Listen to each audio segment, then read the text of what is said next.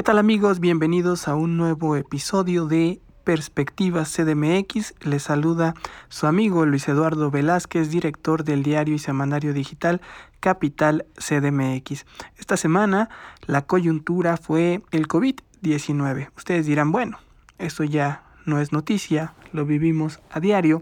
Sin embargo, en esta semana se registró un hecho trascendental que fue que la jefa de gobierno y gran parte del equipo que cubre a la jefa de gobierno en sus eventos presenciales que ella no ha querido suspender y que reactivó desde que se inició el semáforo naranja, se contagió de coronavirus. Por fortuna, la jefa de gobierno Claudia Sheinbaum hasta el día de hoy ha mostrado síntomas leves y todo parece indicar que va a pasar solo unos días en casa y pronto estará de vuelta. Esperemos que también esta situación la haga más empática con la pandemia que se vive en México y le ayude a tomar medidas más eficientes a partir de haber vivido este virus en carne propia. Un dato a destacar es que este contagio de la jefa de gobierno se da cuando el país rebasa las 90.000 muertes que representan el 50% más del pronóstico catastrófico que había hecho el vocero de la pandemia Hugo López Gatel y la Ciudad de México enfrenta ya la cifra de 15.000 muertos por COVID y sigue siendo desde que inició la pandemia el 23 de marzo de 2020, sigue siendo la Ciudad de México el epicentro de contagios y muertes por coronavirus en todo México. México que es el cuarto lugar mundial en decesos por coronavirus en esta pandemia de 2020 y que está, por desgracia, enfrentando una segunda ola de contagios en Europa y que se va a resentir en América Latina, en todo el continente americano, a partir de que inicie ya con fuerza esta temporada invernal en la región, donde entra también el virus estacional de la influenza. Ya se están viendo estos fenómenos negativos, estos resultados que por desgracia están manteniendo a la Ciudad de México en una alerta con una posibilidad de que se regrese al semáforo rojo o se llegue a un nuevo confinamiento.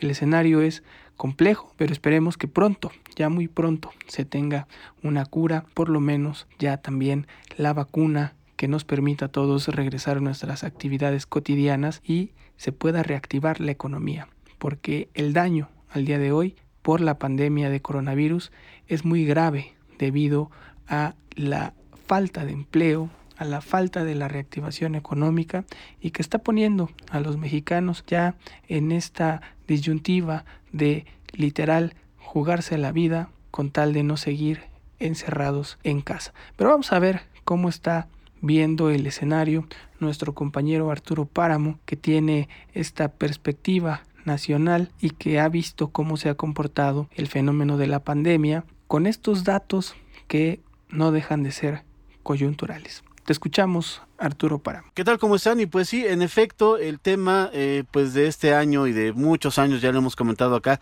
será la pandemia sin duda. Y lo que se está haciendo en la Ciudad de México, pues vienen dos vías. Eh, creo que hay que reconocer que la autoridad ha tomado medidas para tratar de minimizar el impacto de la pandemia en la capital del país. Sin embargo, como hemos comentado aquí también, no hay economía que resista el cierre con, eh, constante, permanente de todas sus actividades.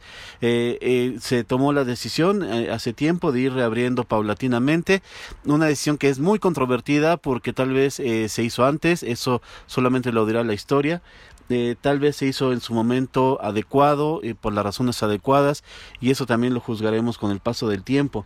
Sin embargo, lo que sí hay que reconocer es que no hubo la misma eh, solidaridad, empatía y trabajo conjunto, al menos eso parece, entre el gobierno de la ciudad y el gobierno federal para mandar un solo mensaje que no tuviera ninguna contradicción y que no estuviera sujeto a interpretaciones de parte de la gente. Creo que en la Ciudad de México se ve el reflejo de la contradicción de estas políticas y si bien el gobierno de la ciudad ha hecho todo lo posible para mantener a raya la pandemia, eh, el repunte que se ha tenido en las últimas semanas y que no parece detenerse y que parece que no se detendrá por la, el nivel de actividad que hay en la calle y el nivel, el número de fiestas de las que todos hemos sido testigos en los últimos días, eh, creo que es un reflejo mm, de que eh, la pandemia no va a contenerse pronto, de que la vamos a tener durante mucho tiempo y en la Ciudad de México se tendrán que hacer muchísimos esfuerzos, primero para mandar un mensaje único y que la gente lo, lo entienda. Y segundo, que la gente se responsabilice. Creo que también aquí mucho de lo que tenemos que reconocer es que la gente no se ha responsabilizado de su salud, de su higiene, de sus cuidados. Eh, esto es de dos vías, es el gobierno que establece políticas y la gente también que las respeta o que las debería respetar y ahí creo que también ha adolecido. Los capitalinos somos muy solidarios para muchas cosas, pero en esta ocasión creo que tenemos que decir que más allá de las políticas del gobierno, ha sido la gente la, la que no ha respondido. Eh, no ha estado a la altura de eh, lo que se tenía que hacer durante esos meses de la pandemia. Eso es lo que creo. Gracias Arturo Páramo. Efectivamente, la población ha jugado un papel muy importante y en ellos recae gran parte de la desgracia que vive la Ciudad de México y el país por la pandemia de coronavirus. Vamos a escuchar ahora a Ernesto Osorio, director de Gaceta Ciudadana, quien nos tiene ya su perspectiva al respecto. ¿Qué tal amigos de Capital CDMX? Que si hay salida para la pandemia, por supuesto que la hay, ah, sí la hay, pero Creo que nos ha faltado a todos en este país, en esta ciudad, pues particularmente información veraz, información totalmente certera respecto a lo que representa esta pandemia. Hemos visto lo que está pasando en otros países, en Europa, particularmente las grandes capitales, y parecería ser que aquí en México no pasa nada. Es mucha la actitud de negligencia de parte de la ciudadanía.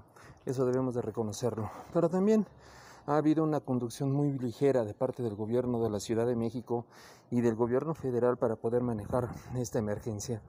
El hecho de tratar de buscar un equilibrio entre la economía, que no haya más impactos severos a la pérdida de empleos o la pérdida de negocios y el que se pueda conservar la salud, pues es algo difícil, pero pues entiendo que para eso se, se ofrecieron a gobernar una ciudad y un país. Creo que eh, la salida que pueda tener esa emergencia sanitaria depende mucho de la prudencia y particularmente del profesionalismo que tengan las autoridades de la capital en este caso.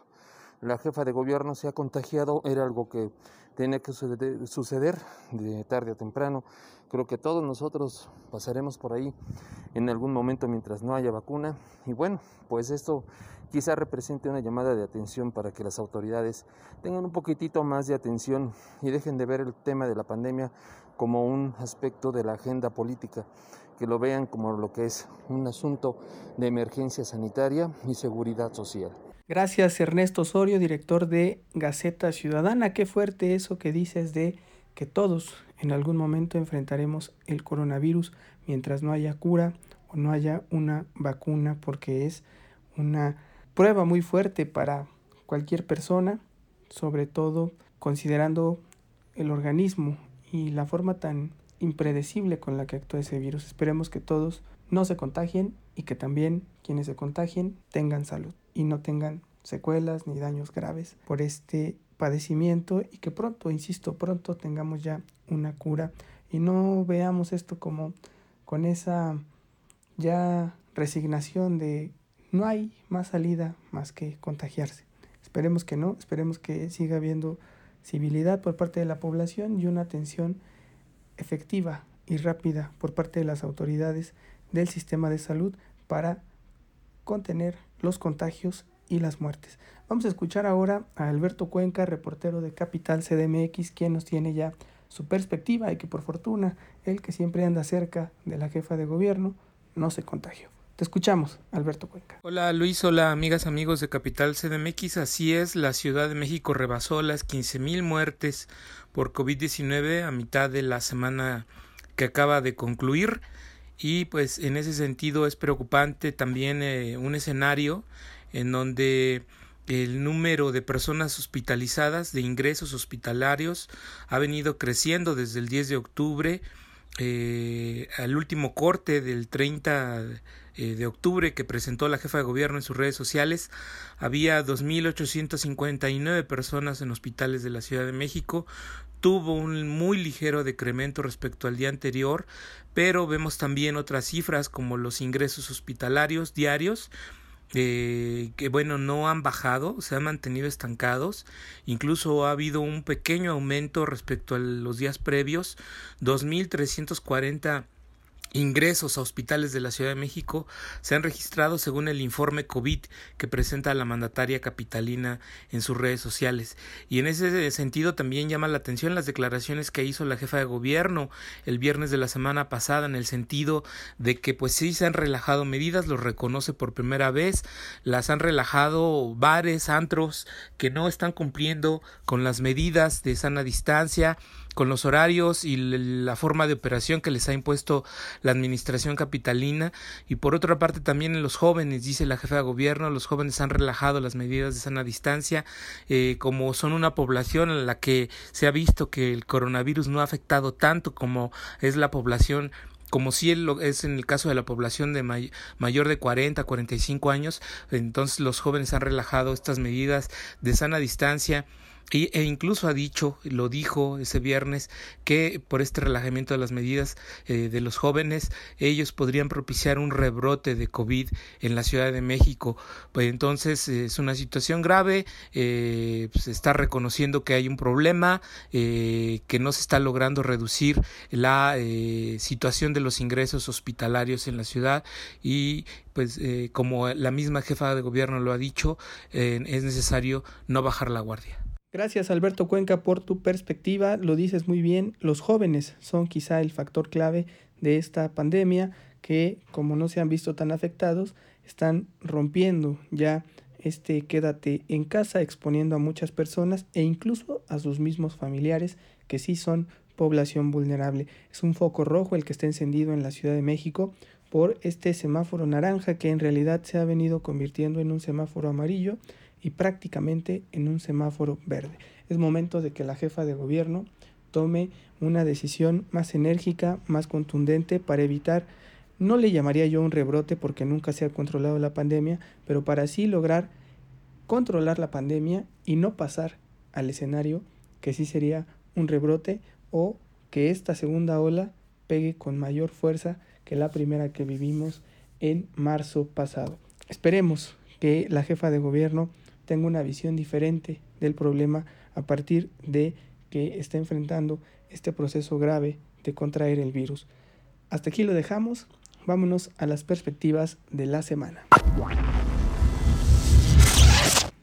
Ya estamos en las perspectivas de la semana y arrancamos contigo Arturo Páramo, que ya tienes el escenario nacional donde se mueve el tablero político. Te escuchamos. Y para esta semana en la capital del país creo que se impone una vez más el tema de la pandemia, sin duda, y será el tema y seguirá siendo el tema porque la Ciudad de México sigue siendo el foco de la epidemia en México. Es la que tiene más número de casos, ya sea de enfermos o de eh, fallecimientos. Pero también creo que ya se empieza a, definir o se empezarán a definir algunas posiciones rumbo a la elección del próximo año porque eh, se acerca poco a poco la fecha en que los funcionarios tendrán que definirse, los que quieren ir por algún eh, cargo, los, eh, los jefes, eh, bueno, los alcaldes que intentarán en reelegirse también moverán sus piezas, también los partidos tendrán que comenzar a hacer un, un, trabajo de proselitismo mucho más acentuado.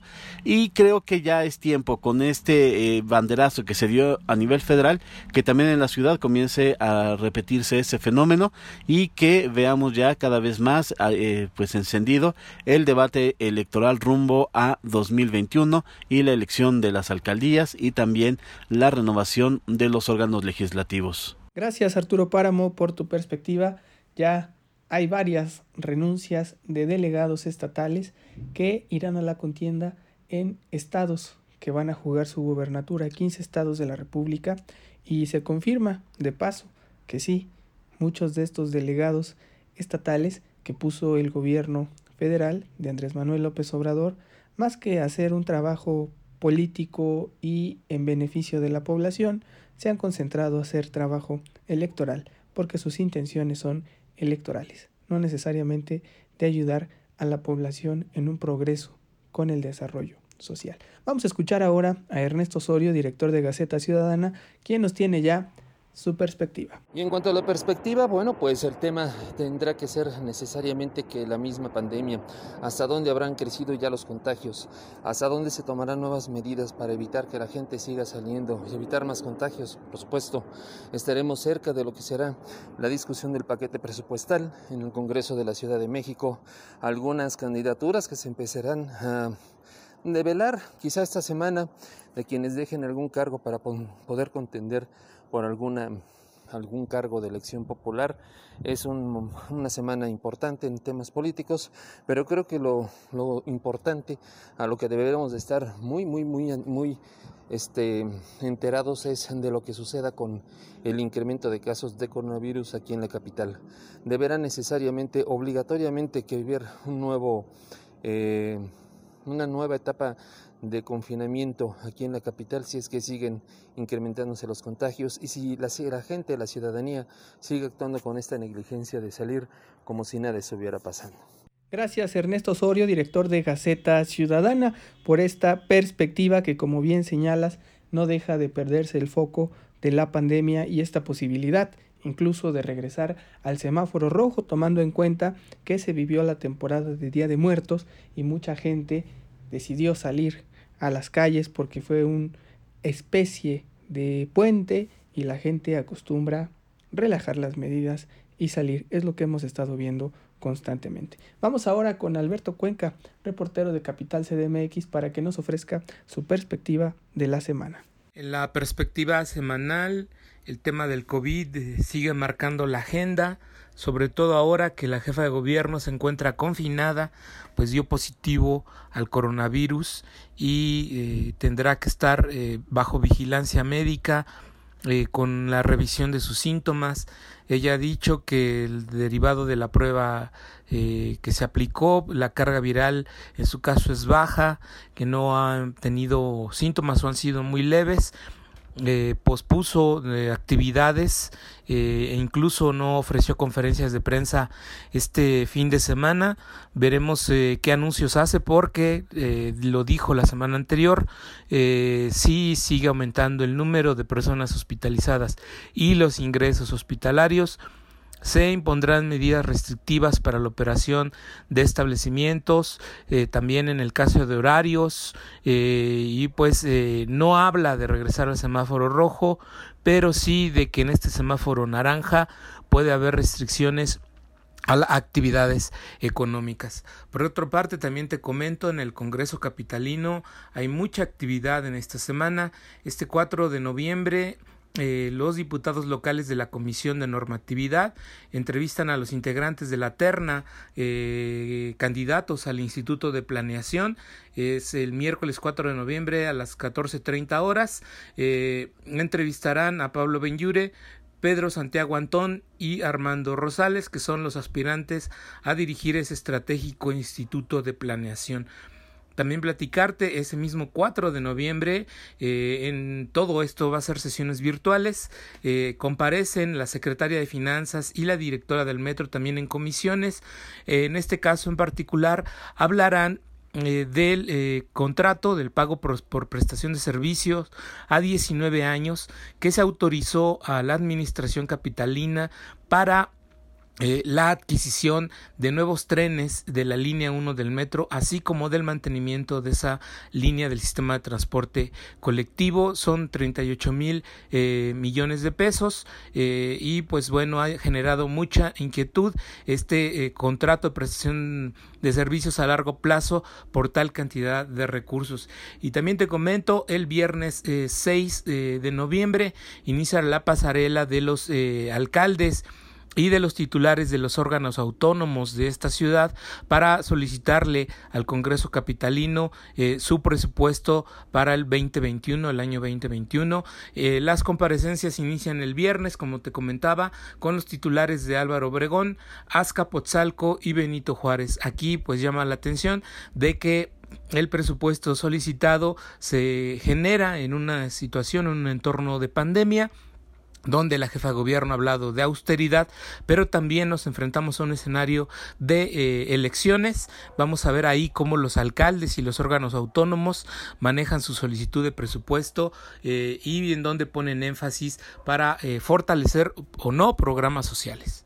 Muchas gracias Alberto Cuenca por tu perspectiva, como siempre muy completa en este panorama tan importante de la capital del país, con temas sustanciales como ya la definición de un paquete presupuestal 2021, que será uno de los paquetes presupuestales más atípicos de la historia por el déficit de recursos y la crisis económica que se vive en la Ciudad de México. Vamos a ver cómo lo ajustan y qué tanto pleito se da en este paquete presupuestal y también la definición de otros personajes muy importantes para dirigir este instituto de planeación con el cual sabremos si la Ciudad de México sigue en manos del cártel inmobiliario o tenemos alguna esperanza de que el desarrollo urbano de la capital del país se deje de ver como un simple negocio y se piense en la calidad de vida de las personas y de todos los que aquí habitamos. Vámonos ya al cierre de este programa les dejo yo mi perspectiva,